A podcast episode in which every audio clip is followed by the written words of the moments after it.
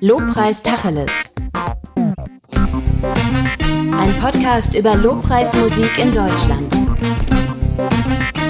Von Norbert Meyer und Stefan H. Gosch.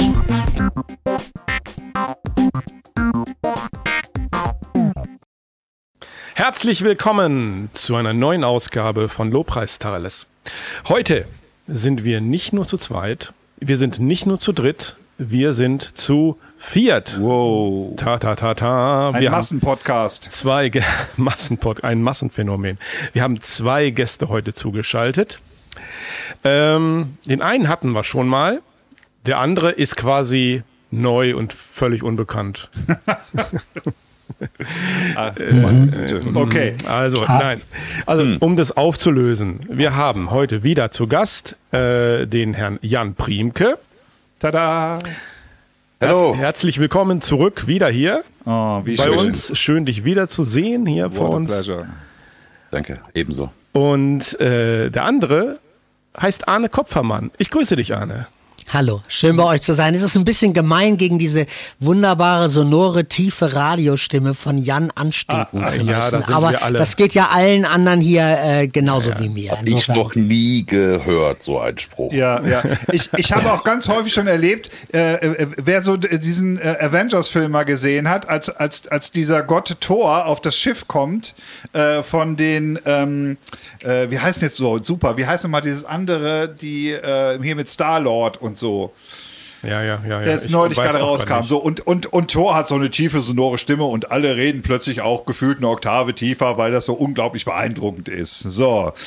Beeindruckend ist tatsächlich auch die Vita von den lieben beiden Gästen, die wir heute haben. Und äh, ich finde es auch total toll und finde es ein totales Geschenk, äh, jeweils immer ähm, mit den beiden äh, zusammen sein zu dürfen und Austausch haben zu dürfen, weil die beiden tatsächlich äh, richtige Chefs sind.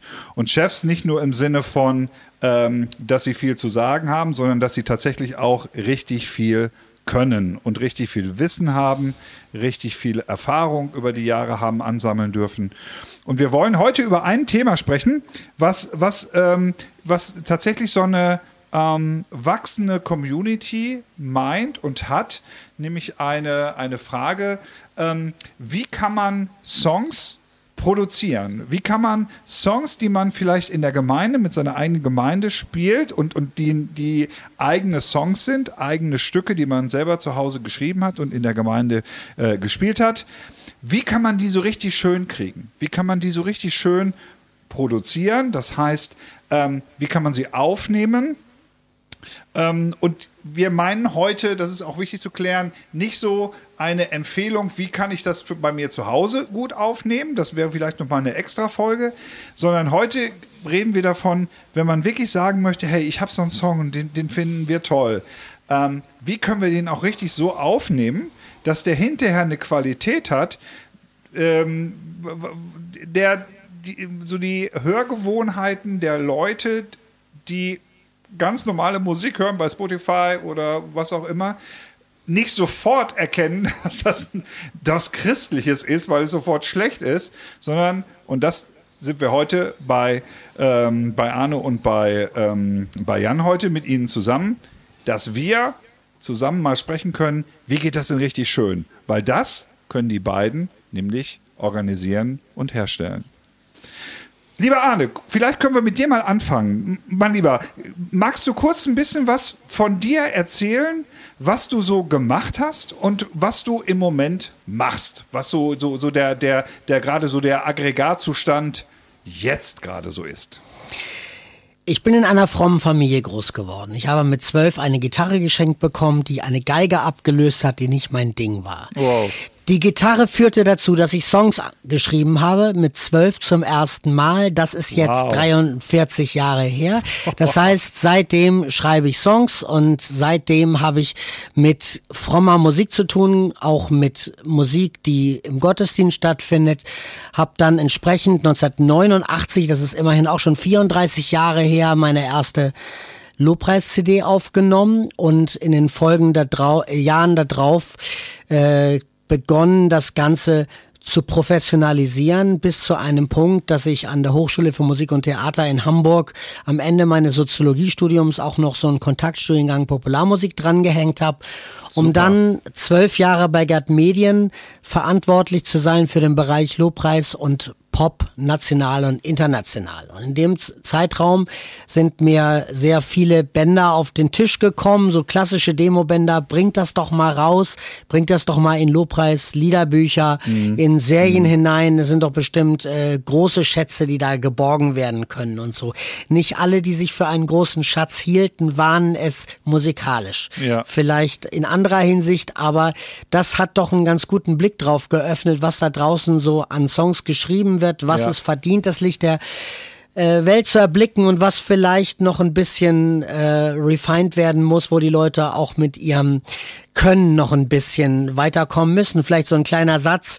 Man braucht 10.000 Stunden, um in etwas ein Meister zu werden. Und ja. viele Menschen schreiben Songs, denen man anmerkt, dass diese 10.000 Stunden noch nicht so richtig erreicht sind. So, ja. das heißt ja. nicht, dass da nicht früher auch schon mal eine Perle dabei sein kann. Auch das habe ich im Laufe der Jahre erlebt. Aber du hast ja nach der Biografie gefragt. Ich bin mittlerweile seit 2011 ähm, freischaffender Produzent und Musiker und Songwriter und meine größte musikalische Gabe ist wahrscheinlich Songwriting, auch wenn ich ja. als Tourner Künstler unterwegs bin. Ich habe ja. etwas über 60 Alben produziert im Studio. Das heißt, dieser Teil des Ganzen war auch immer Teil meiner Tätigkeit, also Musik in ein hörbares Licht zu rücken.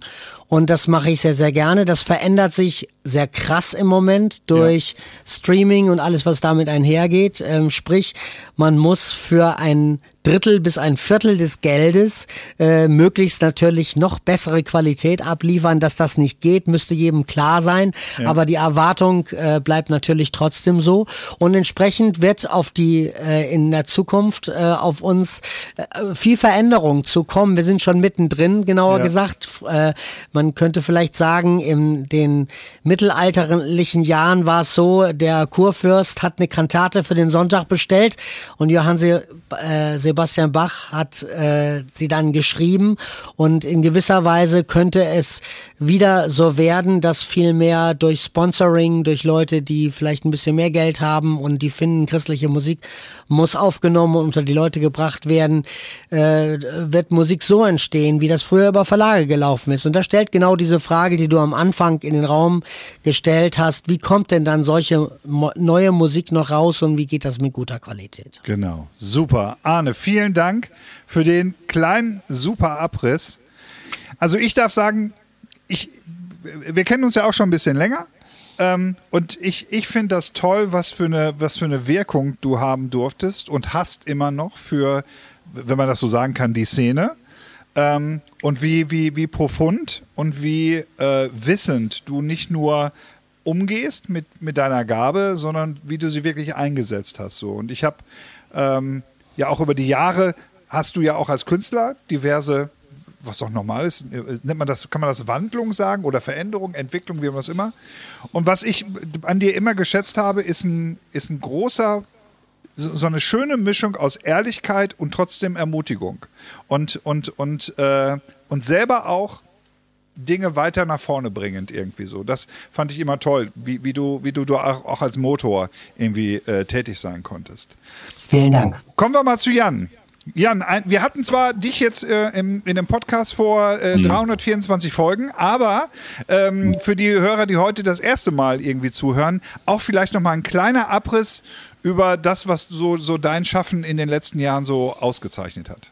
Ja, ich reihe mich mal ganz demütig dann ein, weil ich, ich bin erst 41 und hab äh, ja, ich habe äh, trotzdem schon seit meiner Kindheit wahnsinnig gern Musik gemacht. In dem ersten Podcast habe ich erzählt, dass mein Papa Manfred bei der Band Theophilus spielte und damit wow. bin ich groß geworden. Ne? Und damit äh, war das sofort so quasi durch die Muttermilch eingezogen oder Vater Milch in dem Sinne. Äh, wir haben immer gern als Familie Musik gemacht in der Gemeinde und so und ich wollte immer schnell daraus weg und wollte viel sehen und habe mhm. mit irre vielen Leuten gespielt. Ich habe angefangen Bass zu spielen, habe später auch studiert und ich ja. bin seit 2013 freiberuflicher Bassist, ja. Sänger, aber eben auch Sprecher vom Beruf. Das könnt ihr nachhören im anderen Podcast. Ja. Ähm, aber spiele wahnsinnig gern auch für Gospelchöre, für ähm, Musicals, für Künstler oder Bands, die quasi einen Bassisten mal brauchen für zwei, drei, vier oder ein Konzert. Ja. Insofern ähm, macht mir das total Spaß, mit vielen Leuten oder mir neuen Leuten zusammen Musik zu machen. Und das mache ich zum Beispiel seit über 13 Jahren jetzt mit dem Worship Café äh, in Witten, was einmal im Monat läuft. Da ähm, ja, machen wir einen Lobpreisabend einmal im Monat.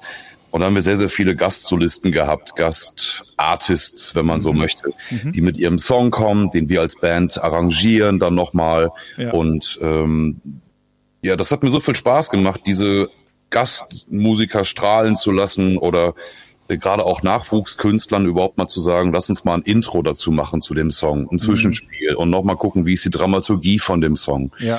äh, und so weiter, so dass sich daraus entwickelt hat, dass ich es wirklich gerne für Leute produziere. Also äh, mir Song-Demos anhöre, die mit denen ausgestalte, am Text noch mal ein bisschen arbeite ähm, und äh, ja, da ist doch so einiges entstanden im Laufe der Zeit und ähm, ja, das glaube ich letzte größere Projekt war die neue Platte vom Christian Löhr, die ich gemacht habe. Ja. Horizonterweiterung, was natürlich jetzt ein sehr ja, eingesessener Liedschreiber und so ein Komponist ist. Aber auch da war die Anforderung, kann ich das mit dir umsetzen? Ich habe hier eine Idee. Mhm. Ja, ja. Und die war sehr unterschiedlich, äh, die Platte in sich. Und es macht mir einen Riesenspaß, das auszufuchsen. Bis, bis wann oder wie weit kann man es quasi bringen mit den Songs für den Ja. Künstler selbst. Und Ja. zwar immer so, dass der Künstler strahlt und nicht ich. Ja. Darum geht's jetzt gerade nicht. Ich habe auch ein Hobby, eigene Songs zu schreiben. Das mache ich wahnsinnig gerne. Ja. Aber wir reden ja heute darüber, was macht jemand oder, oder wie begleitet man jemand, der eben einen Song oder vielleicht ein EP oder ein ganzes Album aufnehmen Ja. will.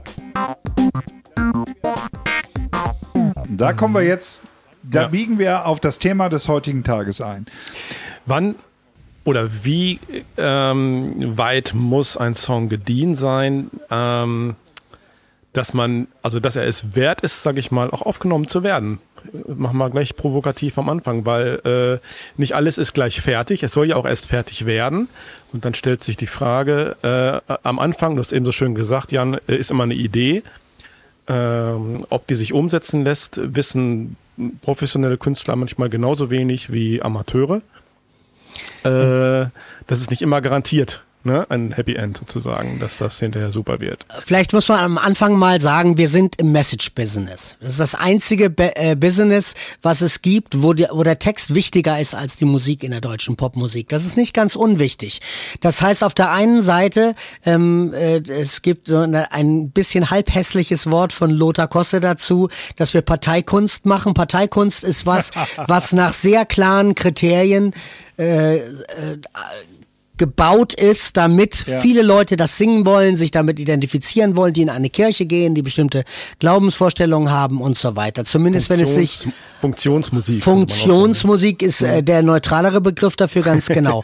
Und vermutlich reden wir von, äh, von einem Großteil solcher Songs jetzt. Wir reden wahrscheinlich weniger davon, dass Leute sagen, ich habe hier gerade als jemand, der Anfang 20 ist, der das und das erlebt hat in seinem Leben, äh, der die und die äh, Vorstellung hat äh, von sich und, und von anderen Menschen, äh, der das in Singer-Songwriter-Form aus Papier bringt, was sehr, sehr schön ist und was ich schätze und ja natürlich auch, ähm, aber ich schätze mal die Leute, die jetzt äh, zuerst mal über den Gedanken nachdenken, so einen Song rauszubringen, da wird es oft der Fall sein, äh, das ist ein Lied für die Gemeinde, die, was die Gemeinde singen soll. Und vielleicht hilft es einfach mal so diese Vorstellung äh, auf sich wirken zu lassen. Es werden weltweit jeden Tag 150.000 Songs auf Spotify hinzugefügt.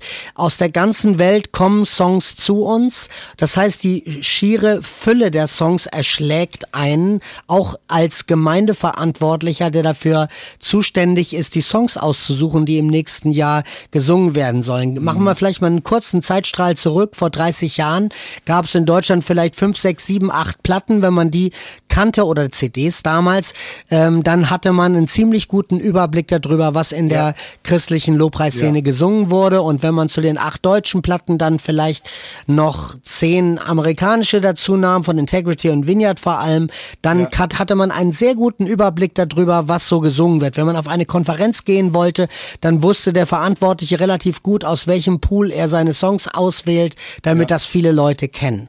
Und das war mal. Das ist einfach nicht mehr gegeben, sondern es sind so viele Quellen, so viele unterschiedliche Einflüsse und es wurde in diesen Jahren nicht nur Neues, nicht nur Kreatives geschaffen, sondern es wurde auch ganz, ganz viel voneinander abgeschrieben.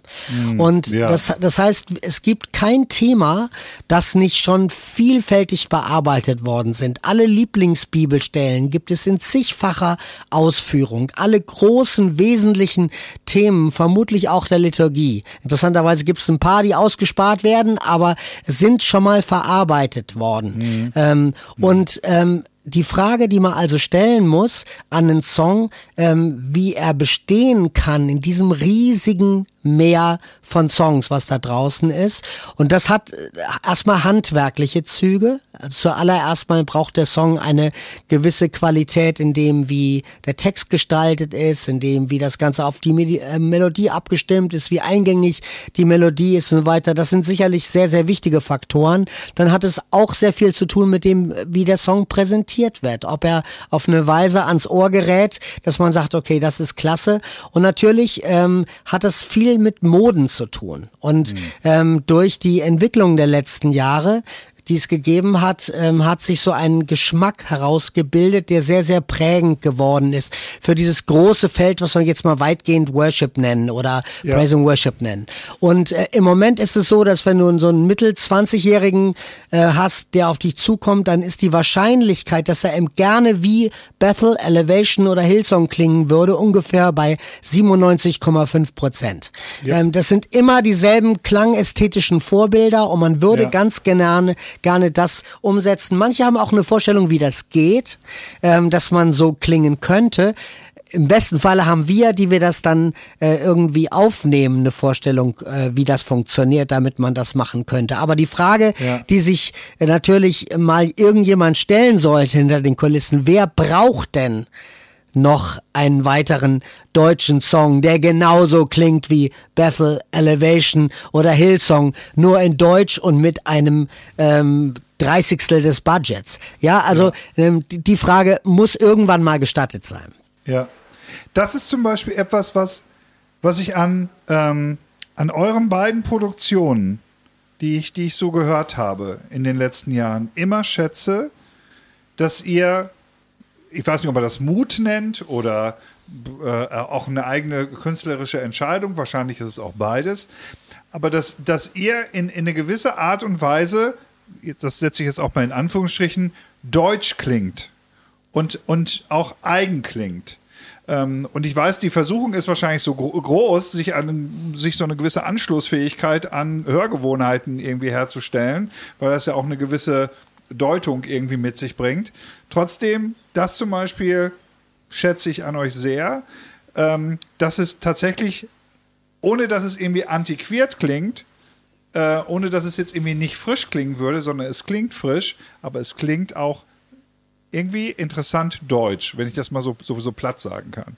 So, und das, das, das finde ich schon mal irgendwie ist, ist hilfreich, auch um eine eigene Stimme zu entwickeln, weil ich finde, ich möchte so, so Musikern auch immer gerne Mut machen, eine eigene äh, Stimme zu entwickeln. Oder Jan? Ich möchte das nochmal ein bisschen auch von der Grundhaltung her angehen, wie Arne das gerade gemacht hat. Wenn jemand auf mich zukommt, dann ist die Anfrage in der Regel verbunden mit dem Satz, ich würde den Song gerne nachher auch der Gemeinde vorstellen oder hätte gerne, dass andere Gemeinden das spielen. Und ähm, dann frage ich oft zurück, was heißt das denn für dich? Also ist das jetzt ein ganz easy Gitarrensong, der sehr radiotauglich elektronisch klingt? Ist das die große Worship, dicke Gitarrenbrettnummer? Brauchen wir viele Synthesizer? Oder ist es eine sehr intime kleine Nummer? Was weiß ich, brauchen wir Rock'n'Roll, Drums oder brauchen wir nur ein kleines Pattern, was programmiert wird, einen kleinen Groove und so? Ja. Und aus dem, äh, aus diesen verschiedenen Anfragen oder Ideen heraus entsteht dann letztlich auch eine für mich immer angestrebte Umsetzbarkeit in den Gemeinden. Das heißt, ähm, letztlich nützt es mir nichts, wenn ich eine unfassbar überproduzierte Nummer raushaue, die am Ende geil klingt, aber die man geil hören kann. Wenn der Künstler sich gewünscht hat, diesen Song möchte ich bitte reproduzierbar haben. Die Leute sollen das nachher aufgreifen können und nachspielen können. Ja. Ja, dann überlege ich mir, was für Instrumente stehen da wahrscheinlich, mal fernab von den Fähigkeiten der Leute an den Instrumenten. Und dann möchte ich gerne, dass die Nummer nachspielbar ist. Und ich empfinde das Prädikat, das du ausgesprochen hast, ihr, ihr oder du klingst deutsch, übrigens gar nicht als Wertung, sondern ich will ganz klar, ähm, ich freue mich immer, wenn es Leute sind, die auf Deutsch schreiben, die für den deutschen Markt schreiben, für Deutsche im Sinne von für diese Kultur. Ja. Und wenn ich da ein bisschen dran mitgestalten kann, dass man so ein bisschen an, an, an die Grenze geht, so komm, wir machen das vielleicht noch ein bisschen schöner. Wir gucken mal, dieser Lick, den haben wir schon 20.000 Mal gehört, vielleicht spielen wir den mal links rum oder rechts rum. Ja. So, oder wie wär's mal mit einem dicken Pickup vom Drum statt einem ganz kleinen, whatever. Also das ist so, ähm, so habe ich ein bisschen den Approach daran zu gehen. Oder diese Ebene Ja. würde ich auch sehen. Das Thema mit dem, wie man klingen will, hat ja auch ganz, ganz viel damit zu tun, ob man schon das Selbstbewusstsein und die Lebenserfahrung hat, um zu wissen, wer man ist als Ja. Musiker. Und das Ja. ist eine lange Reise. Ich habe, wie gesagt, äh, vor vielen, vielen Jahren meine erste Platte gemacht und hatte glücklicherweise auch die Zeit und die Möglichkeit, meine Stimme zu finden.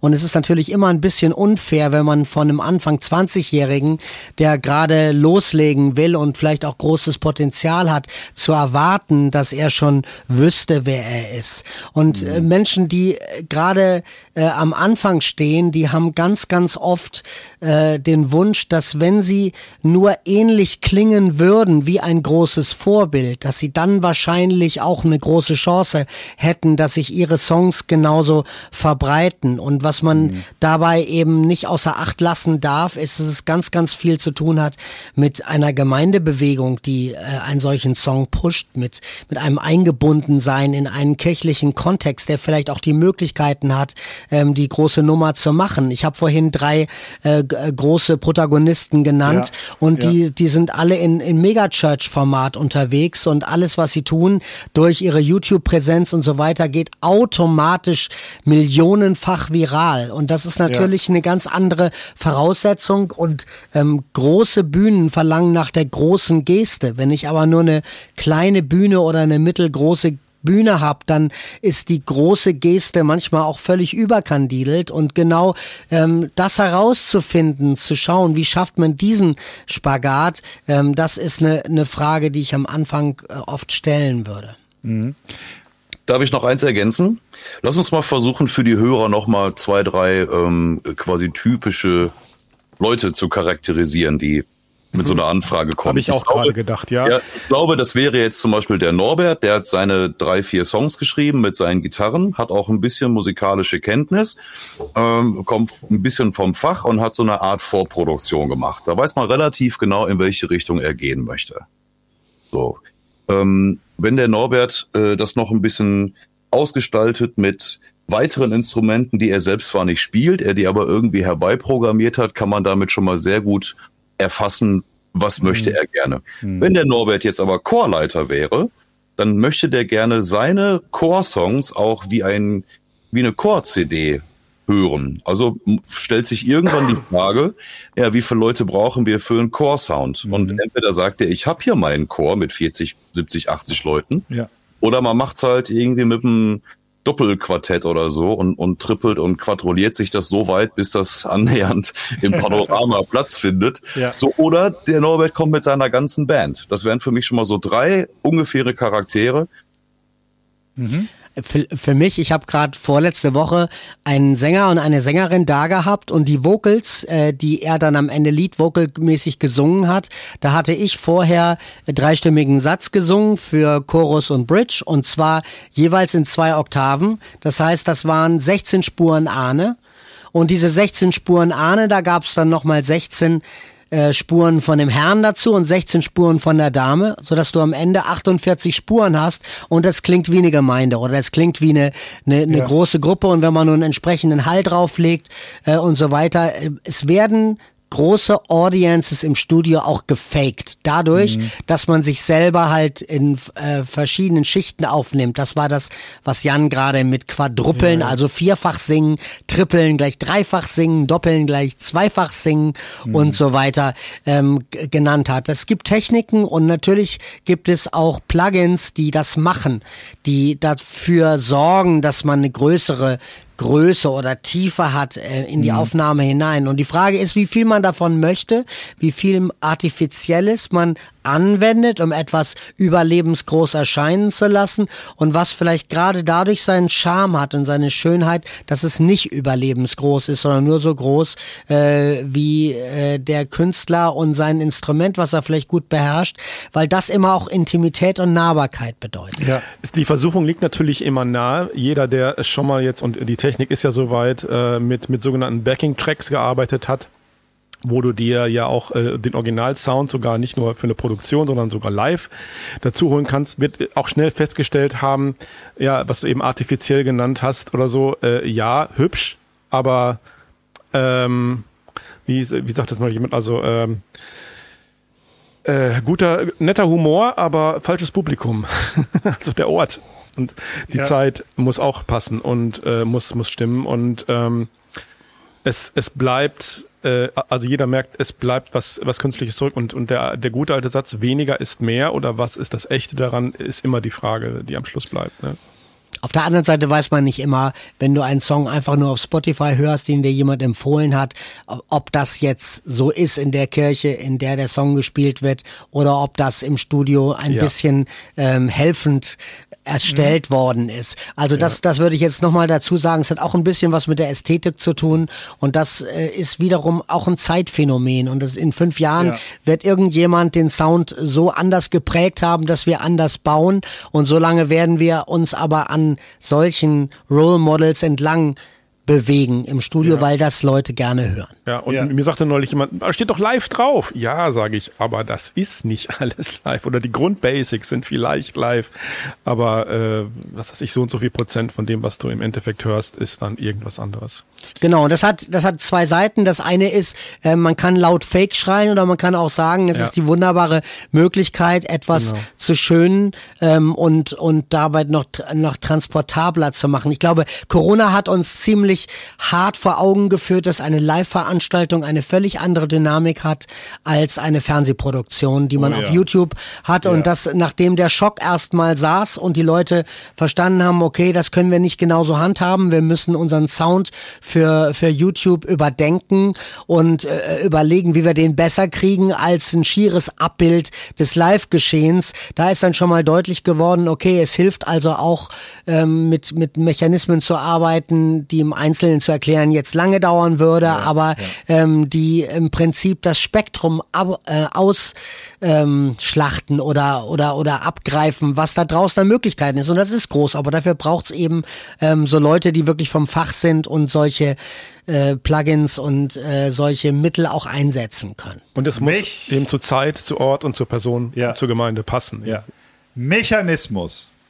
Dann machen wir mal so den nächsten Schritt. So, jetzt, jetzt gibt es jetzt den, den Menschen, der jetzt ein, ein Stück geschrieben hat, wo, wo ihr beiden auch sagen könnt, irgendwie, Jo, da können wir was mit anfangen. Und jetzt mache ich mal so, so, so, ein Beispiel auf, dass der sagt, Mensch, ich würde das gerne in eine Form machen, ähm, dass das meine Gemeinde mitsingen kann. Wir haben eine normale äh, Worship-Band-Besetzung. Äh, die können noch einigermaßen alle gerade ausspielen. Und wenn wir zusammen anfangen, hören wir auch meistens auch zusammen auf. So. Und, ähm, und für, für, für, für, dieses, für dieses Setting würde ich gerne so die, die, die Produktion irgendwie schieben. Und das sollte sich ein bisschen modern anhören. Wenn es sich so ein bisschen eher nach Bethel als an Elevation oder was auch immer äh, äh, so soundmäßig vom Sounddesign her anlehnt, ist das vielleicht auch noch nett. Und dann kommen sie zu euch und ihr beiden findet den Song auch irgendwie gut. Und dann würde ich jetzt vielleicht mit, mit, mit Arne anfangen wollen. Was wären dann deine nächsten konkreten Schritte? Was würdest du dann mit dem machen, damit der am Ende von dir einen Pfeil zugeschickt bekommen hat äh, oder äh, äh schickt, schickt ihr noch CDs als Master? E egal. Jedenfalls, was ist, was ist so der Mechanismus, der Prozess, den er dann bei dir durchläuft? Zuallererst mal drehe äh, dreh ich jede Textzeile um. Super. Und, äh, und wirklich ernsthaft, wenn irgendetwas nicht ausgewogen ist, wenn ich irgendwas langweilig, wiederholend, ausgelutscht finde oder so, sage ich, gibt's dafür nicht noch was Besseres. Also, dass der mhm. Song schon mal so weit funktioniert hat. Das ist übrigens selbst in Gemeinden, die den schon beigebracht haben. Wenn ich das Empfinden habe, ähm, du stellst dir ein Eigentor und du wirst dich in vier Jahren darüber ärgern, dass diese Zeile ist, werde ich das ganz laut sagen. Mhm. Wenn, wenn derjenige dann sagt, nö, will ich nicht äh, ändern, ähm, ist genau richtig so oder vom Herrn eingegeben, bin ich sehr vorsichtig, ob ich den Job annehme. Weil mhm. am Ende schreibe ich auch meinen Namen darunter. Ähm, das ist jetzt in einem Fall, wo jemand Künstler ist und vielleicht auch so ein, so ein bisschen so eine bekanntere Persönlichkeit im Lobpreisbereich, vielleicht nochmal anders als bei einem reinen Dienstleister. Aber mir ist total wichtig, dass ich hinter dem Song stehen kann und auch mit seiner textlichen Integrität stehe. Ja. Ähm, das heißt, ich stelle Fragen nach Theologie, ich stelle Fragen nach ähm, Kommerzialität, ich stelle äh, Fragen nach, ähm, nach Interessantheit, nach lyrischem, nach lyrischer Qualität mhm. äh, und, und so weiter. Wenn wir mal sagen, wir haben diese drei, vier, ähm, genau, das ist schön, das passt. Dann wäre die nächste Frage, ähm, äh, die stellen würde, hast du einen Sänger, der das Ganze auf so hohem Niveau einsingen kann, dass wenn ich es dann bearbeitet habe, ich nenne das immer Waschen, Föhnen, Legen, ähm, mhm. dann ist das auf professionellem Niveau. Also es gibt schon seit, dazu gesagt, es gibt seit 20 Jahren im deutschen Radio und auch auf christlichen Platten keine schiefen Töne mehr. Nicht einen. Ja. Und das hat eine Ästhetik geschaffen, kann man sich drüber ärgern, weil man sagt, das ist artifiziell. Äh, de facto ist es so. Das heißt auch, ich muss einen Weg finden, dass ich am Ende ähm, diese Qualität abbilde in meiner mhm. Aufnahme und Nachbearbeitung. So, das ja. heißt, eine entscheidende Frage. Also viele Leute, ähm, gerade Musiker, machen sich Gedanken über ganz viel Instrumentierung und so weiter. Was 90 Prozent der Zuhörer, die eh den größten Teil der Songs über ihr iPhone abhören, also auf eine denkbar schlechte Art und Weise, mhm. ähm, um ein ja. ganzes ähm, ähm, Klanggebilde abzubilden. Das, was sie am allermeisten interessiert, ist die Vocal gut. Und das ja. heißt, ähm, wenn, ähm, das heißt, mein allererstes Ziel als Produzent muss sein, dass ich am Ende einen guten Gesang eingefangen bekomme. Und dieser gute Gesang muss in der richtigen Tonart sein, dass es zu der Person passt und es muss mhm. irgendwie zur, ähm, sie kann nicht sagen, ähm, ich, äh, ich flüstere dich an, wenn die Melodie gerade sagt, ich schreie dich an, ne, und so. Also mhm. es muss, muss alles stimmig sein, es muss alles zueinander passen. Und das wäre eine Sache, ähm, die ich abklären würde. Dann wäre der zweite Prozess, den ich ähm, in jedem Fall äh, versuchen würde zu ermutigen, ist, dass wenn da ein guter Keyboarder in, in der Hinterhand ist, mhm. ähm, dass man dann schon mal MIDI-Spuren bekommt. Mhm. MIDI deswegen, weil die meisten Leute ähm, ganz gut spielen können, wenn sie so das, das Equipment dazu haben, aber vielleicht nicht die Sounds haben. Und mhm. ein professioneller Produzent wie unser eins, ähm, der hat ein Riesenarsenal an Sounds und kann, wenn er MIDI hat, mit relativ kurzer Zeit daraus was Besonderes basteln und umbauen. Mhm. Ähm, ich bin Gitarristenproduzent, das heißt, das wäre der Teil, den ich nicht so gut abdecke wie ein Herr Sitzmann oder ein Herr Schanowski oder ja. ein Herr Schlürf oder ein, ne, ja. so, so, so diese Kante äh, von, von Leuten und das heißt auch, ich lasse mir gerne helfen bei den Dingen, wo nicht meine erste Expertise liegt, weil ich Keyboards vielleicht mehr zeichne, als dass ich sie spiele.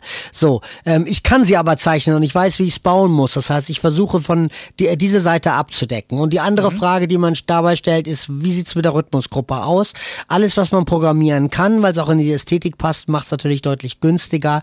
Alles, was äh, echt gespielt sein muss, da kann man mittlerweile auch äh, liebe Kollegen bitten, das in ihrem Heimstudio einzuspielen, die das regelmäßig tun. Und dann kann man auch echte Instrumente kriegen, aber das ist aufwendiger und entsprechend auch teurer. Okay. Wie lange dauert das bei dir? Wie lang, was sind so deine Timelines für, für, so ein, für so ein Projekt, sagen wir mal so ein Song? Ich habe jetzt einen Song und du lässt dich darauf ein, du machst diesen einen Song. So, wie, wie, wie lange braucht man so bei dir? Was, was, auf was für eine Reise begibt man sich da? Ist jetzt, äh, wenn du die reine Arbeitszeit meinst, die ich in das Projekt stecke, ist das natürlich nochmal was anderes als von dem ersten Moment, bis alle ihre Sachen geschickt haben, bis ja, das editiert genau. und gemischt ist. Das Zweite, genau. Genau. Ich, vers ähm, ich versuche, ähm, sowas zu realisieren in einem Zeitraum von, von zwei bis drei Wochen, wenn externe Musiker mit im Boot sind, die man ja auch ähm, abdecken muss. Und das Okay. wäre, das wäre auch der Rahmen, der funktioniert genau dann, wenn ich selber mische, wenn ich selbst editiere, wenn ich Gitarren äh, selber spiele, wenn ich äh, die Gesänge hier aufnehme und wenn ich was selber Backing singe oder so, ähm, das auch selber genommen habe. Und ähm, in der Regel ist es so, dass ich nicht mehr als vier volle Tage daran arbeiten darf, um das Budget zu halten, Ja, was für ja. die meisten Leute die absolute Grenze ist. Okay, super. Jan, jeder, das habe ich so kennenlernen dürfen, jeder gute Produzent arbeitet anders. so, und, und das Schöne ist, wir haben jetzt hier zwei richtig gute Produzenten. Und Arne hat gerade so seine Arbeitsweise so, so beschrieben. Wie, wie gehst du da dran? Wie, wenn, wenn jemand zu dir kommt und sagt, so, ich habe jetzt hier so einen Song geschrieben, also ähnliches Setting wie auch bei Arne, wie, wie würdest du das angehen? Wie ist so deine, deine Herangehensweise, deine Arbeitsweise?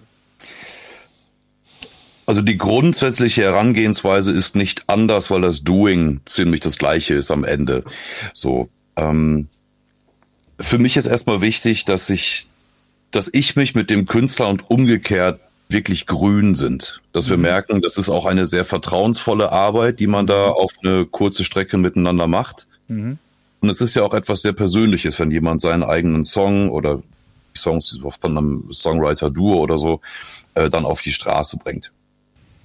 Aber was ich gerne mache, ich mache quasi so diese Vorproduktion gemeinsam, zum Beispiel mit dir, Goshi, wenn wir dann äh, was Neues vorhaben. Und ich buche total gerne einmal im Jahr ein Studio, nicht weit von mir weg, und sage, fünf Tage lang nehmen wir jetzt hier auf. Ich habe eine tolle Band, Ja. so vier Jungs in der Band oder Mädels. Äh, und du kommst am Dienstag und dann nehmen wir deinen Song oder deine vier Songs oder so Ja, auf. ja. Das heißt, ich habe das vorher mit dir so vorproduziert mit einer guten Demo. Die Ja. Demo ist aber zum Beispiel, du singst zu dem, was ich jetzt an der Gitarre geschrummelt habe oder am Ja. Klavier gespielt habe. Ja, Und das kriegt meine Band und dann machen wir an dem Tag wirklich Band-Session und spielen ein. ja, Ein etwas anderer Approach. Meine Aufgabe ist, alles vorweg so zu arrangieren, zu notieren, damit klar ist, was passiert hier in dem sehr engen Zeitraum von einem Tag. Und wenn du weg bist, kommt morgen der nächste Künstler und das fünfmal in der Woche. So, das, das ist quasi mein Plan. Ja. Äh, und das haben wir schon sehr häufig gemacht. Ja. Äh, und es ist ein etwas anderer Approach, aber im Grunde, das Doing bleibt das gleiche. Du kommst mit der Songidee und äh, bist du zufrieden bist mit dem mit dem Ausarrangieren des Titels, wenn klar ist, wir haben ein Synthi-Demo, was wir zusammen vielleicht angelegt haben. Wir haben äh, die Chords vom Refrain nochmal überprüft. Wir haben ein paar alternative Akkorde nochmal für die Bridge überlegt. Ja. Äh, sind wirklich zufrieden mit dem, was wir aufnehmen wollen. Dann stehe ich total darauf, dass äh, Schlagzeugerfreund Jens einzählt und wir spielen den Song und gucken, was passiert. ja, Das heißt für dich, du musst ein bisschen mehr Budget mitbringen, bis es äh, komplett fertig ist. Aber das heißt in dem Moment auch, ähm, ich ermögliche dir das, was äh, ich auch jetzt in meinem Homeoffice äh, im Unterschied zum Ahnen nicht habe, nämlich dieses Komplettstudio, so wo man eben alles gleichzeitig vielleicht auch recorden kann. Dafür buche ich mich irgendwo ein, aber du kommst mit mir dahin. Du gehst durch die Tür, du siehst das Mischpult, du siehst alle Jungs vor Ort und gemeinsam äh, gestalten wir das. Du hast Einflussmöglichkeiten und so weiter. Deine Vocals nehmen wir danach nochmal bei mir schön auf oder vielleicht dein Gemeindechor und so weiter. Das ist ein so ein Ansatz. ja, Manchmal habe ich natürlich auch den Einzelkünstler, der sagt, hier habe ich mein Zeug mitgebracht, das Playback oder Teile des Playbacks, können wir die gemeinsam abmischen, kannst du noch einen Bass drauf spielen, kannst du noch ein paar Piano-Sachen drauf spielen und so weiter. Ähm, dann ist es eine etwas günstigere Version, dann bin ich damit auch vom reinen Doing her, weiß ich nicht, zwei, drei Tage wirklich mit beschäftigt. Aber die Vorlaufzeiten sind, genau wie Arne es sagt, finde ich, zwei, drei Wochen so vom die Mail schlägt auf, das Gespräch, Materialaustausch, bis man irgendwann sagt, jo, ich habe das Gefühl, das kann Ja. man zum Mastern geben. ja. Weil das ist, das ist, was ich, oder wo ich die Leute wirklich, die das jetzt hören, ermutigen würde. Ähm, das sind jetzt, wir haben jetzt so zwei Menschen gehört äh, mit, mit Arne und Jan. Und ich, ich kann wirklich sagen, ähm, man kann sich beiden sehr gut anvertrauen. Und man kann auch auf das, äh, auf das Urteil von beiden viel geben. Ich finde äh, zum Beispiel Arnes Ansatz finde ich super, auch nochmal auf den Text zu gucken und tatsächlich auch mal ähm, ein relativ unverfälschtes Feedback zu kriegen. Auch wenn das vielleicht ist es für manche Songwriter, die jetzt nicht professionelle Komponisten sind, sondern die so einen, so, einen, so einen eigenen Song schreiben und das hat viel mit ihrem eigenen Sein zu tun, mit ihrer Persönlichkeit und das muss man auch erstmal aushalten können, wenn einer einem sagt irgendwie, hm, das an der Stelle finde ich ein bisschen langweilig. Ja, ja, so. zeig mal her dein Baby. Komm, ich äh, wickel das mal ganz anders jetzt, genau. als wie du das so ich, gewohnt ich bist. Ich kritisiere jetzt gerade mal dein Baby, aber ich kann das nur empfehlen, weil im letzten Grunde kommt darüber Qualität her, dass, dass wenn man Menschen die halt tatsächlich mehr an Expertise mitbringen, ähm, sich ihnen auch ein Stück weit anvertraut und dann um des Produktes willen auch ein Stück weit sich auch nochmal formen lässt. Das finde ich auch ein tolles Angebot, was ihr da macht. Was natürlich ähm, sehr viel damit zu tun hat, ab wann jemand seinen Song heilig gesprochen hat. Ja.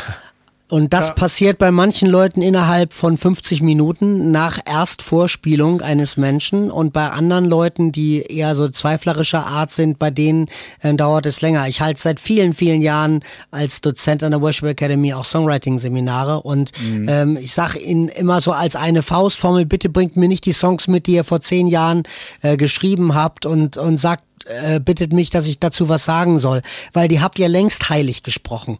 Und ja. das heißt, in dem Moment ist das ganz, ganz schwer, ähm, dort äh, kritisch was zu sagen, ohne dass man Menschen wehtut. Mhm. Ähm, hier, bei dem, was ich hier gerade sage, geht es nicht um Menschen wehtun, sondern mhm. hier geht es eigentlich darum, dass ja. man ähm, nochmal an Feinheiten geht, um zu sagen, habe ich wirklich das beste Resultat? Weil nochmal, derjenige, der am Ende diesen Song im besten Falle äh, spielen wird, selber für sich spielen wird, wird, ja. wenn alles gut geht, diesen Song in Feiert Jesus finden, wird den Künstler nicht kennen, der ihn geschrieben hat, wird vielleicht mhm. die Aufnahme gehört haben und wird sich an der einen, ich weiß nicht, wie es euch als Lobpreisleiter geht, mir geht es so, wenn ich eine Zeile nicht mag an einem Lied, bringe ich sie nicht in unserer Gemeinde bei. Ja. Das ist, das ist so ein Ausschlusskriterium-Ding. Ähm, ja. Das heißt, wenn da irgendwas ist, von dem ich denke, oh, das ist aber schief oder das ist krude oder das ist komisch, dann bringe ich ihn nicht bei. Es ist einfach zu viel ja. Auswahl da draußen. Und um das zu verhindern, finde ich es ganz, ganz wichtig, dass man Leute äh, darauf aufmerksam macht, gerade wenn sie nicht so viel Erfahrung haben, damit mhm. das, das, das auszusuchen. Und ähm, das ist nochmal wieder ein anderes Ding, als jetzt in das Songwriting wirklich tief einzugreifen und zu sagen, was war deine Motivation und so. Die Frage ist sicherlich auch nicht verkehrt, die zu stellen. Und es ist sicherlich ein großer Unterschied, ob man nur einen Song aufnimmt oder ob man mit einem Künstler oder einer Künstlerin an einem ganzen Album oder an einer EP arbeitet. Dann ja. geht es viel mehr ins Eingemachte und äh, das wäre für mich auch die Ebene, wo ich die ganze Band an den Start bringe. Ja. Es, ist ein ähm, Reife, es ist ein Reifeprozess, nicht wahr? Ja. Und darauf muss man sich natürlich einlassen wollen und äh, das bedeutet viel Arbeit und äh, Schweiß, Blut und Tränen und all das. Äh, das muss man wollen tatsächlich. Ne? Jetzt will ich es nicht madig machen, aber das lohnt sich. Das, das will ich eigentlich damit sagen. Ja. Es klingt jetzt vielleicht so negativ, wenn ich das so sage. Insofern, aber du hast recht, aber dass, dass da jemand da nochmal so förmlich, ja, manchmal vielleicht auch ein bisschen unsanft reingrätscht, das gehört tatsächlich dazu. Aber das, anders wird's nicht fertig, weil sonst ist er halt heilig fertig und sonst was und vom Herrn gesalbt und gesegnet. Insofern ist ein Single auch, eine Single auch ein Big Mac muss man schon deutlich sagen. Mhm. Das ist, das ist kein, kein Sterne-Restaurant. Wenn du Sterne-Restaurant willst, dann musst du den ganzen Prozess gehen, den ein Künstler geht, der sich findet, der seine Stimme findet, der seine Audience findet, der weiß, wo sie drauf reagiert, der merkt, dass das, was ein Künstler trägt, viel mehr ist als, ähm, als nur der eine Song, den er hat, dass die Persönlichkeit, die durchscheint, die er anmoderiert, dass das alles zusammengehört. Das, das alles macht am Ende ein, ein großes Album aus. Aber auf der anderen Seite Seite kann ein Song auch größer sein als der Künstler. Insofern, als dass er Wege gehen kann, die der Künstler selbst vielleicht nicht geht. Es kann sein, dass so ein Song um die Erde geht und der entsprechende Künstler hat nie äh, das Land jemals gesehen, in dem sein Song in der Sprache gesungen wird. Das ist auch ein Faktum. Es gibt also beide Seiten des Ganzen und deswegen macht es auch keinen Sinn zu sagen, das ist cool und das ist nicht so cool, sondern zu sagen, es sind einfach zwei unterschiedliche Herangehensweisen an das Thema, wie ein Song seine Reise antritt ans Licht der Welt. Wie, wie würdet ihr das? Das wäre jetzt so, kommen wir so langsam auf, auf, auf so eine Art von, von gefühlter Zielgerade. Wie, ihr beide habt ja einen sehr guten Überblick über das, was, was in diesem Land gerade so passiert. Wo seht ihr die, die eigenen Stimmen? Also macht ihr sowas aus wie einen, also gibt es sowas, wenn ich das mal so platt sagen darf, gibt es sowas wie einen deutschen Lobpreis? Oder sind wir im letzten Grunde, haben wir gewisse, wie Anne das schon passend sagte, Role Models im Kopf, die sehr amerikanisch jetzt oder australisch geprägt sind? Und, und ähm, sind wir gute Kopien davon? Wie, wie empfindet ihr gerade so die, die Entwicklung?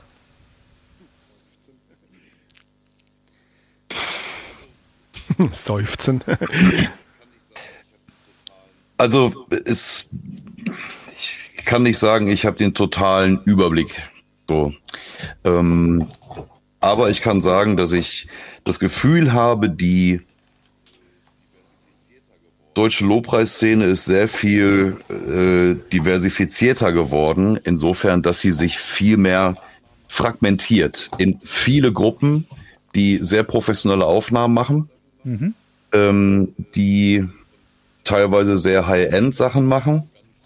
Ähm, und teilweise ist es wirklich ganz schlimmes Chat-GPT, dahergedaddeltes, äh, schreibt mir einen Lobpreissong für meine Gemeinde in der Länge von drei Minuten zehn. Mhm. So. Ähm, aber ich finde, es ist insgesamt, was das musikalische Doing her angeht, sehr viel professioneller geworden. Und zwar vom Spielen her, vom Handwerklichen her. Ja. Weil ich glaube auch, dass die jungen Musiker, die wir gerade auch in Deutschland haben, sehr viel mehr qualifizierter um die Ecke kommen. Ja. Ist keine Wertung, aber die haben halt sehr, sehr viel häufiger studiert an den ja. Pop-Akademien, die es gibt und haben vielleicht Popmusikdesign oder was auch immer studiert. Ähm, das fällt mir auf und äh, was mir auffällt, ist, dass es relativ viele Lonely Rider gibt, also quasi Einzelkünstler, die äh, ihre Musik gut spielen, gut raushauen, ähm, die gar nicht so sehr in einer großen Community im Sinne von ähm, einem Gemeindebund oder so aktiv ja. wären, sondern einfach auch so als persönliche Musiker, vielleicht sogar auf der Grenze irgendwo zwischen Kirchen und freiem Popmusik oder so. Okay. Ähm, es fällt mir schwer, da die Aussage zu treffen, ich wüsste da gerade, wo der Hase langhoppelt, mhm. ähm, weil einfach so viel Zeug rauskommt. Und das muss man gut im, im Blick haben, finde ich. Okay. Ich versuche auch mal eine Antwort zu geben. Ich habe ähm, vor ein paar Monaten eine öffentliche Spotify-Playlist begonnen. Deutschland ähm, an, äh, Lobpreis und Anbetung aktuell heißt die. Und ähm, ich habe gesagt, ich werde jeden Freitag aktualisieren. Und das heißt, äh, mit dieser Verpflichtung geht auch einher, dass ich irgendwie jede Woche schaue, was bringt denn welche Kirchgemeinde gerade auf den Markt, mhm. was es verdienen würde, in diese Playlist aufgenommen zu werden und sei es auch nur für ein paar, paar Wochen. Ähm, da sind jetzt etwas über 400 Leute im Moment, die das abonniert haben. Das ist ein Anfang, das dürfen auch ein paar mehr werden. Wenn ihr also das gerade hört und reinschauen wollt, äh, dann checkt das doch mal aus, weil ja. ihr vielleicht einige ähm, interessante äh, Sachen da finden werdet. So, ich bin ein Follower. Ach, das ist doch sehr, sehr schön. von den 400. So, das, es war aber gar nicht nur als Schleichwerbung gedacht, sondern ich, das war eigentlich der Auftakt zu was zu erzählen. Seitdem ich mich damit beschäftige, habe ich A, jede Menge Kollektive und Worship-Formationen kennengelernt, von denen ich vorher noch nie gehört hatte. Okay. Die es aber da gibt.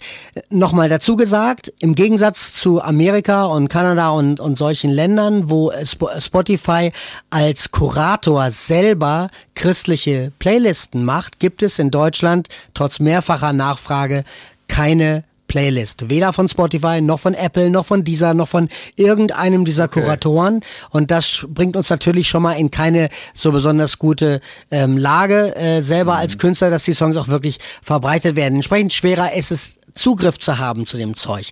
Wenn man dann genau hinguckt, wer da eigentlich was macht, dann ähm, entdeckt man das auch da wieder und das ist verwundert ja gar nicht so. Also schaut mal einmal einfach mal hin, sagt, ähm, Elevation charismatisch, Bethel Ja. charismatisch, Hillsong charismatisch, Passion charismatisch, Chris Tomlin charismatisch, Matt Redman charismatisch, dann weiß man, wenn die weltweiten Prota Protagonisten und so so geprägt sind, ähm, dann ist es nicht äußerlich verwunderlich zu gucken, dass von den pfingstlerisch charismatischen Gemeinden in unserem Land ähm, da am meisten Aktivität da ist, weil das eh der Bereich ist, der in in, in fest äh, international gesehen in fest charismatischer Hand ist und dass ähm, entsprechend Leute, denen das wichtig ist, die selber ähm, ähnliche theologische Werte haben und so weiter, ähm, es auch ein großes Anliegen ist, dass die Musik entsprechend nachgebaut wird und, und produziert wird.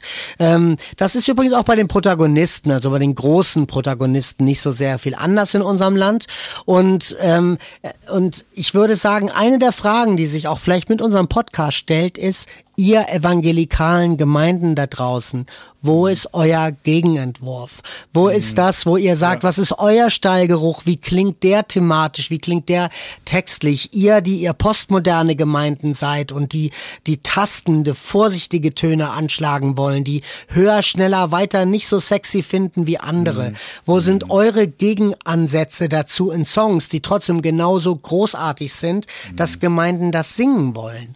Und ähm, da gibt's einen großen Handlungsbedarf. Die, die evangelikale Welt, die, die Welt dieser Gemeinden, die, ähm, die so ein bisschen anderes Narrativ haben, die fehlen auf der Bildfläche und die brauchen dringend irgendwie neue Songs und ähm, Aushängeschilder musikalischer Art und Weise. Das wäre so ein Ding, was ich auf meiner Recherche bis jetzt leider bestätigt gefunden habe. Ähm, es gibt Plagiatismus, aber Plagiatismus ist ja manchmal auch auf dem Weg dazu, was eigenes werden zu können. Wenn dem nicht im Weg steht, dass wenn ich nicht so klinge, es dann eh keiner hören will. Und das ist ein Problem. De facto ist es so, dass wir auch produzentisch gesehen bei einer ganz schönen Einbahnstraße angekommen sind mittlerweile. Also ähm, der der Sound hat eine ähm, eine ein äh, eine Einheitsbrei-Ebene erreicht mittlerweile, international äh, wie auch im, im Worship-Segment national, ähm, wo man sagen kann, es gibt zwei Dinge. Ähm, Akustikgitarre, Flügel und Cello auf der einen Seite. Das ist so für die Leute ab 50, man kann auch sagen ab 65. Und da wird das total geliebt und da wird das ähm, irgendwie in Szene gesetzt. Das darf dann auch high-endig klingen, darf auch eine Mandoline dabei sein und eine Geige. Auf der anderen Seite hast du eben die Synths und du hast diese großen Hallräume und das Black Hole Plugin und du hast die ähm, äh, diese, diese Überlebensgröße und gleichzeitig das sphärische und dieselben Quintpads, die passieren ähm, und äh, und die haben eine Ästhetik geschaffen. Ähm, man, wenn man die Hintergründe kennt und weiß, dass Bethel Elevation und Hillsong denselben Mixer in England bemühen, ihre Sachen ähm, zu mischen, damit es dann auch so klingt, wie es klingt, dann ist das gegenseitige voneinander abschreiben auch ein großes Problem. Und wenn Produzenten dann gebeten werden, diesen Erfolgsfaktor im Prinzip wieder und wieder nachzubilden, dann ist ja auch keine Frage, dass es ähm, äh, vereinseitigt ist von der, von der musikalischen Kultur. Also sprich, es gab mal eine Zeit, wo unterschiedliche Stilistiken auch mehr Raum hatten in der Kirche. Zum Beispiel die Schweiz als Aushängeschild für Jazz im, im Worship, ähm, Ja. ähm, in, in Sachen, und was es immer noch gibt, aber was auch abgenommen hat. Ähm, ähm, es gab lange Zeit wenigstens die verschiedenen Rockspielarten, die sind ja auch raus ähm, und ähm, entsprechend hast du halt äh, viel mehr diese, diese ähm, ne, also die, die, diese klaren Mechanismen, wie Sachen gebaut werden. Und wenn man die kann, dann kann man auch gut mitspielen schwimmen in dem Teich, kann es ähnlich, ähm, ähnlich angehen, aber dann ist es immer ein Lichtschein, wenn du das Gefühl hast, hier hat jemand mal eine andere Wendung genommen, eine andere Form. Und ich finde, dass, also gerade wenn du säkular in die Indie-Szene reinschaust, gibt es so extrem spannendes Zeug da draußen zu entdecken. Und das sehe ich in unserer Parteikunst oder etwas weniger, wie war dein Begriff, Norbert? Funktionsmusik. bei der Funktionsmusik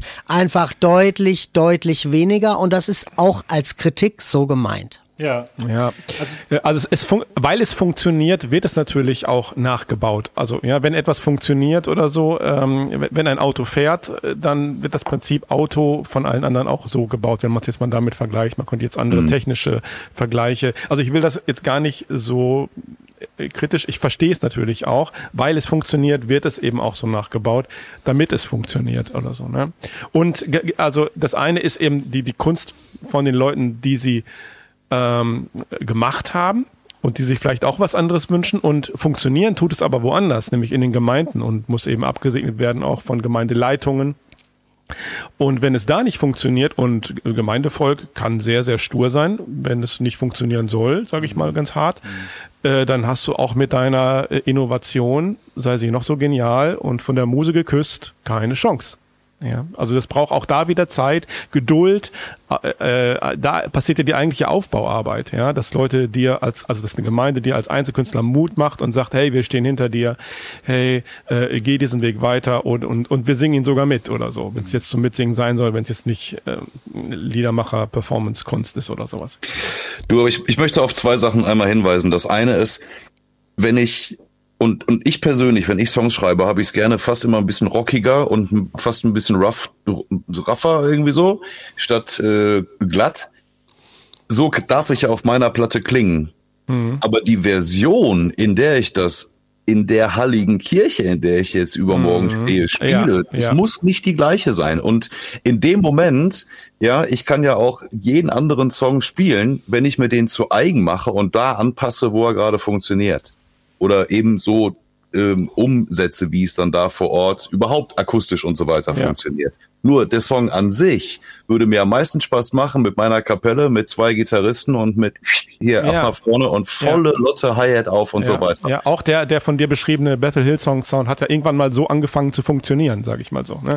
Das hat so, ja auch einen Grund, genau. so, dass die so, das immer wieder gerne klingen Und das wollen wir auch nicht abwerten, weil das ist nee. fantastisch produziert auf höchstem Niveau mit tollen Mikrofonen, tollen Gitarristen und fantastischen Sängern und Sängerinnen. Ne? Mhm. Ja, genau.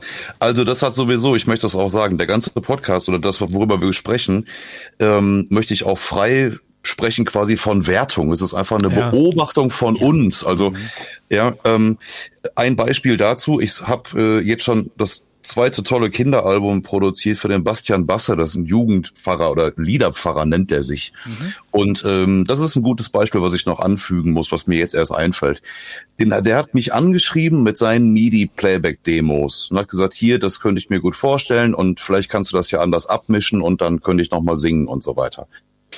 Dann habe ich gesagt, das, Bastian, das klingt leider einfach überhaupt nicht schön, was du da gemacht hast. Komm zu mir ins Studio, lass uns reden, lass uns das mal einmal auseinanderklamüsern, was da überhaupt los war. Ich habe voll Bock auf dich, aber das kannst du so nicht raushauen. Das ist schlecht. Das, das ist wirklich nicht, nicht gut irgendwie so.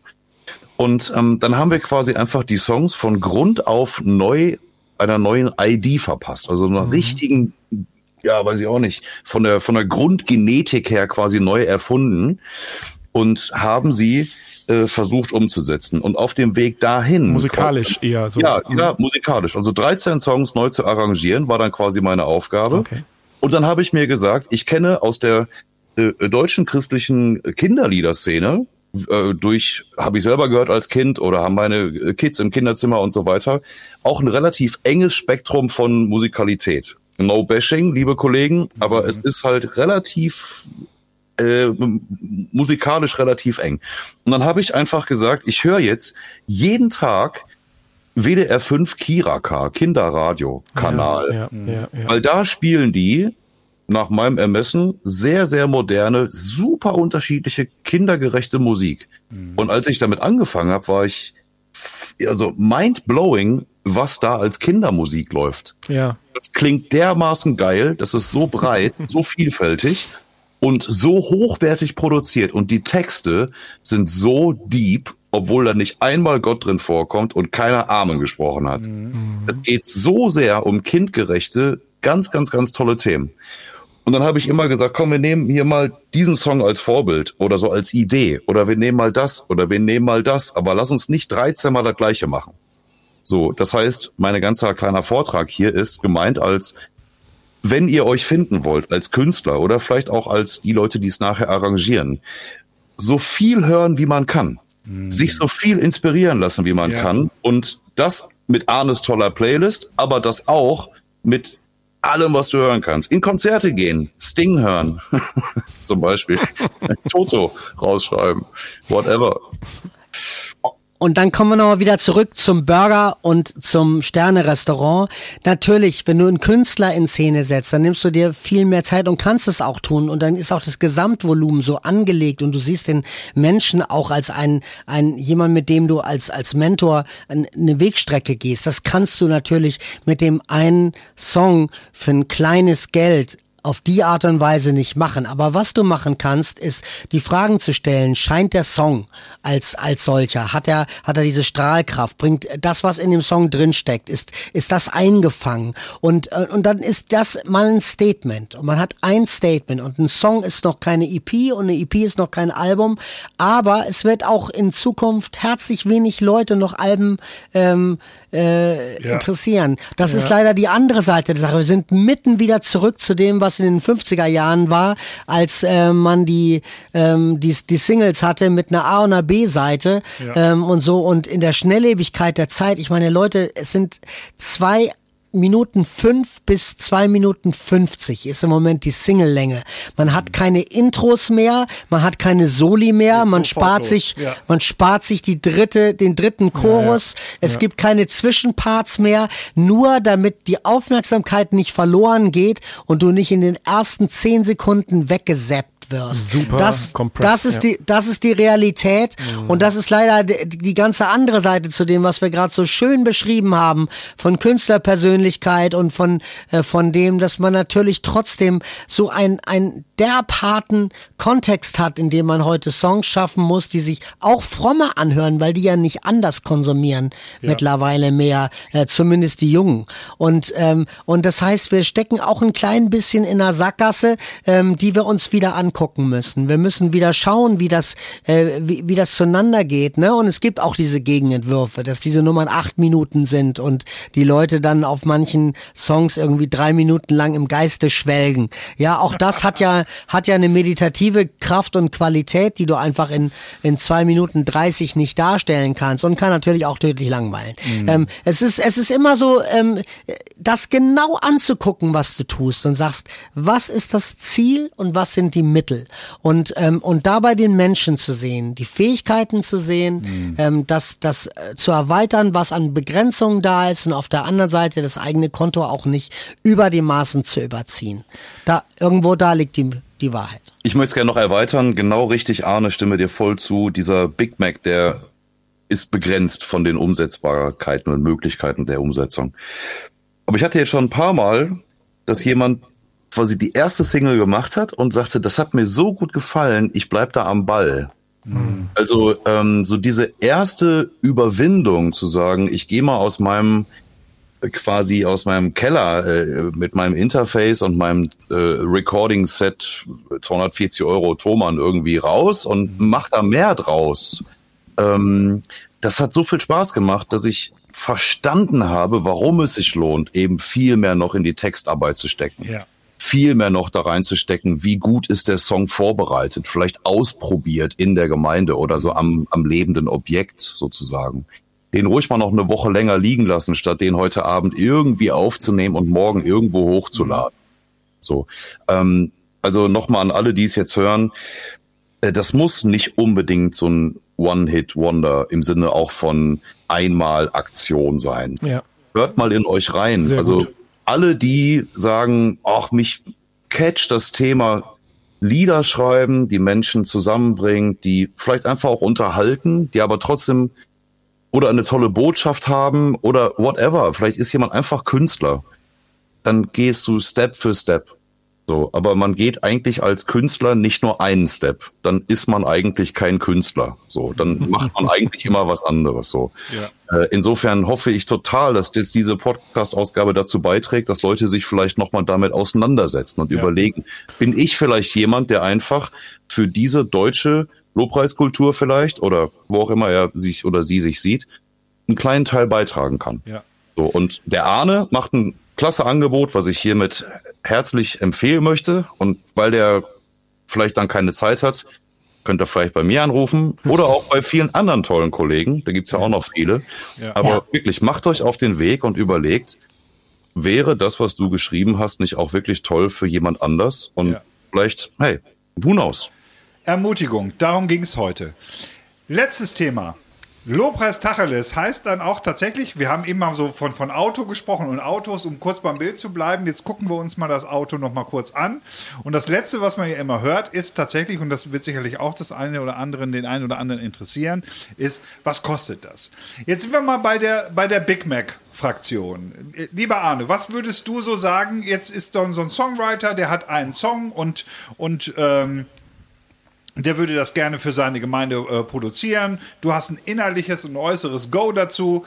Was muss der für einen Song, wenn man jetzt so eine Single hat, so was, was äh, Jan auch eben beschrieben hat, so diesen ersten Schritt, aber den jetzt vernünftig gehen, was, mit, mit was muss der so finanziell rechnen? 1000 Euro plus Mehrwertsteuer ist die untere Grenze und wenn unterschiedliche externe Musiker noch dazukommen, kann sich das beliebig erhöhen. Es hängt ein bisschen von der Vision ab, es hängt von der aufgewendeten Zeit ab.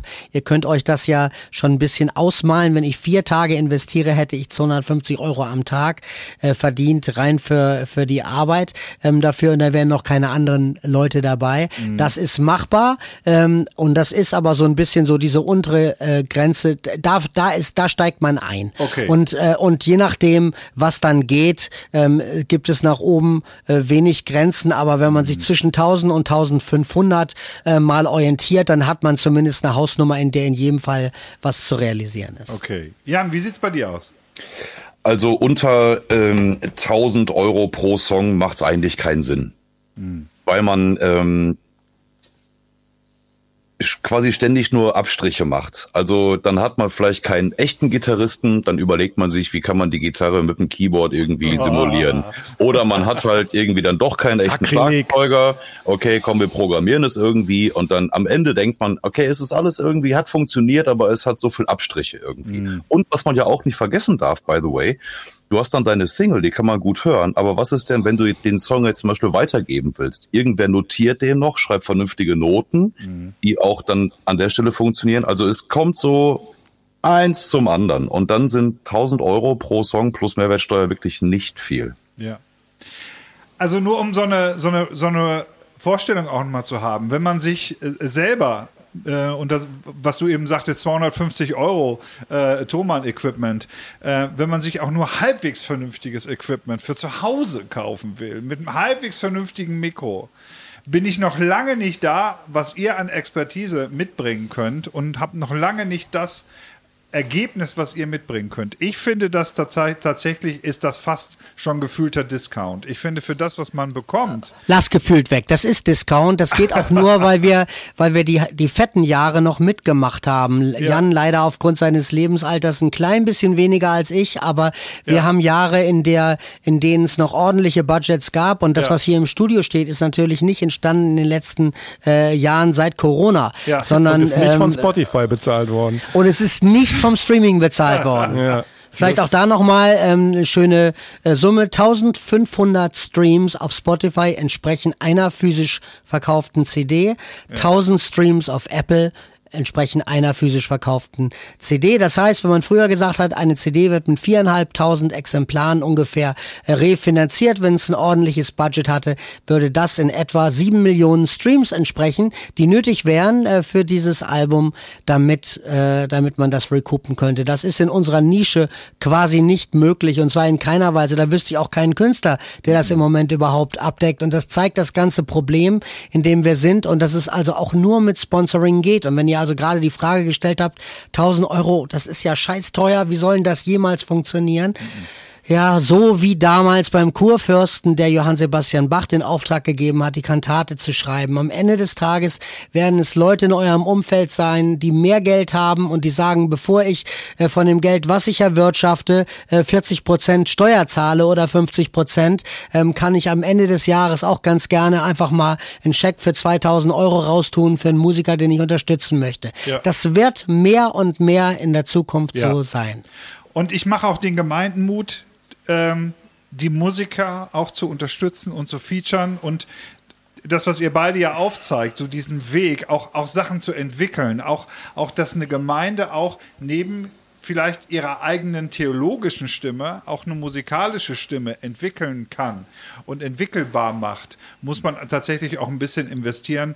Ich finde es toll. Ich finde es toll, dass ihr solche Angebote irgendwie habt, dass das, dass das erreichbar mhm. ist. Dass mhm. es tatsächlich auch, und das meine ich so, wie ich sage, dass es tatsächlich so barrierefrei erreichbar ist und dass es, dass es umsetzbar ist. Und ich, nochmal, ich, ich mag den, den Zuhörerinnen und Zuhörern da nur Mut machen, Leute, ähm, connectet euch mit, mit Arne, mit Jan, mit den anderen, die es da draußen auch gibt. Das ist jetzt heute die beiden, weil sie uns einfach auch recht nah sind. Ähm, aber tut es, weil ich glaube tatsächlich, dass, dass, ähm, dass in Deutschland immer so eine Indie-Szene bleiben wird. Ich glaube nicht mehr daran, dass wir in, in Deutschland so, so ein Bethel, Hillsong, Elevation-Ding entwickeln werden, wo die ganze Welt drauf guckt. Irgendwie. Ähm, wenn ich jetzt nicht völlig falsch da niederliege, irgendwie in, den, in Amerika in den Billboard-Charts gab es genau zwei deutsche Titel, äh, die, die es jemals nennenswert dort prominent reingeschafft haben. Das war einmal Nena und einmal Falco. Ähm, ich glaube nicht daran, dass, dass die Welt auf uns wartet, aber das, was wir machen können, ist für unsere Welt, in der wir uns hier bewegen, können wir tatsächlich, glaube ich, eine ganze Menge machen. Und ich nehme das auch so wahr, dass, es, dass, es, ähm, dass das Songwriting und dass der Mut zum Songwriting äh, zunimmt auch eine eigene Stimme zu finden. Und wenn es dann so Leute gibt wie, wie euch beide, die das dann auch sehr profund und sehr mit, mit, mit viel Können dann einfach auch dann so in die, in die Wirklichkeit schubsen können, dann ist das ein Gewinn für viele Leute. Ihr Lieben, vielen herzlichen Dank für, Waren uns eine Freude. für die Zeit irgendwie so. Das ist, äh, ich, ich finde toll, dass ihr euch Zeit genommen habt. Es ist jetzt gerade äh, Sommer, Juni, es ist ziemlich warm. Äh, es gibt jetzt tausend schönere Orte, wo man jetzt gerade sein kann. Aber von mir herzlichen ja. Dank, dass ihr euch Zeit genommen habt. Von mir auch. Vielen herzlichen Dank. Ich ab, äh, ich hätte jetzt noch Lust, nicht heute, aber vieles, was wir nur angeteasert haben, äh, weiter noch zu bequatschen. Vielleicht kommen wir da noch mal zu äh, Fände ich total spannend. Ja, die Hörer können ja sagen, wir wollen noch eine zweite Folge und euch das schreiben. Und wenn es genug sind, dann ist der Leidensdruck bei uns allen groß genug, uns nochmal zusammenzusetzen. das ist ein guter Plan. Ihr Lieben, okay. habt ihr noch ein letztes Wort, was ihr gerne noch, noch, noch loswerden wollt? Jan, wie erreicht man dich? Oh, ja, ich empfehle immer www.arnekopfermann.de. Und dann ruft der Arne mich an und sagt, jemand hat mir gemailt. also wirklich, äh, ich möchte jetzt das machen, dass wir uns das gegenseitig sagen, Arne. Ja, ist, ist janprimke.de denn auch möglich? Ja, natürlich. Ja, siehst du mal, schau, dann habe ich es ja richtig gewusst. Ich hätte mich jetzt nur so blamieren können, äh, wenn du vielleicht eine andere Domain hast. Genau so ist es. Und da äh, sind E-Mail-Möglichkeiten und äh, schreibt uns einfach an. Ansonsten äh, verlinke ich es auch nochmal in unseren Shownotes oder so. Aber ich glaube, das braucht ihr nicht. Ja, herzlichen Dank fürs Zuhören. Das war wirklich so eine Sicht von uns beiden auf die Sache. Hätte man jetzt zwei andere gehabt, dann wäre es natürlich ja. ganz anders gewesen so. Aber hey, liebe Hörer, macht was draus und schreibt tolle Songs und äh, ja, Gott zur Ehre. Alles klar. Vielen Ihr Dank. vielen Dank und auf bald. Alles Gute. Auf bald. Tschüss. Ciao.